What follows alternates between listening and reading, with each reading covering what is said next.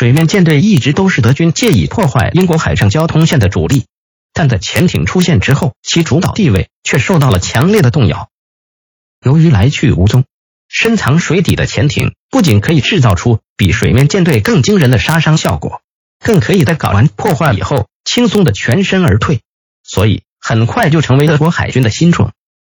一九一四一九一五年，德国用以在公海上袭击协约国商船的水面袭击舰已被消灭殆尽，但对英商船的袭击却还得继续，所以德国皇家海军只好让才面世不久的潜艇顶上了。一九一四年。德国潜艇的军旅生涯还没有达到巅峰，就已经击沉了三百九十六艘属于协约国或中立国的舰船，而此时非同盟国损失的舰船总数也才四百六十八艘而已。如此辉煌的战绩，让那些度怀疑过潜艇能力的德国军官们也都放了心。于是，德国海军造船厂开始大批量的制造潜艇。到一九一六年时，德国的水下作战能力已经得到了极大的提升。但就在德军潜艇部队整装待发的时候，德国领导层却开始为潜艇是否应该对袭击范围以内的所有对象进行打击，无论双方是否交战，大使争吵不休。支持无限制潜艇战的是以海军大将为首的军队领导人，他们希望通过这种不留余地的打击方式，在英国彻底实现对德海上封锁之前打垮敌军。而且这种政策在一九一五年时就曾经执行过七个月，现在再来一次也没什么关系。反对无限制潜艇战的，则是以政府外交官为代表的政客们。他们担心这种策略会把目前中立的美国推到协约国的身边去。新的计划，论战的双方最后选择了一种折中的办法：潜艇部队仍旧执行不知会对方，直接进行攻击的政策，但打击对象仅限于在不列颠群岛周围作战区域出现的敌军货船，而在作战区域之外的敌军货船，只有在装备了武器的情况下。才会受到同等对待。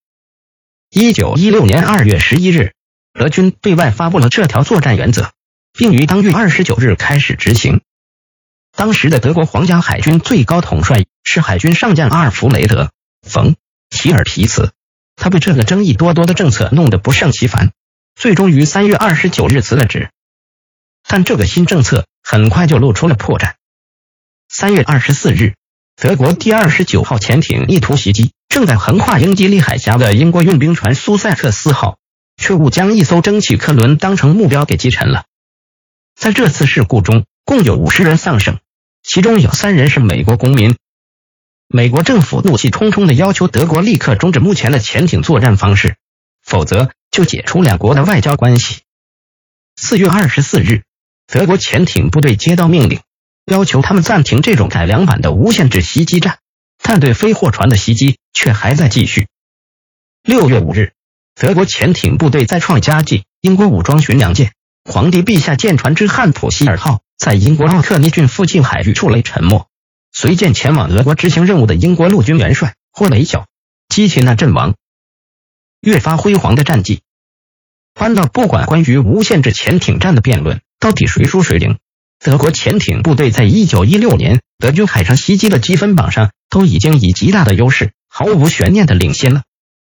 包括三百九十六艘英国航船在内，协约国和中立国当年一共损失了一一五七艘舰船，其中有九百六十四艘是被德国潜艇直接击沉的，而德军埋下的水雷则炸掉了一百六十一艘，剩下的三十二艘才是德国水面舰队的成绩。德军的一百零八艘潜艇折损了二十二艘，而到一九一七年初，德军又把可用潜艇数补到了一百四十九艘。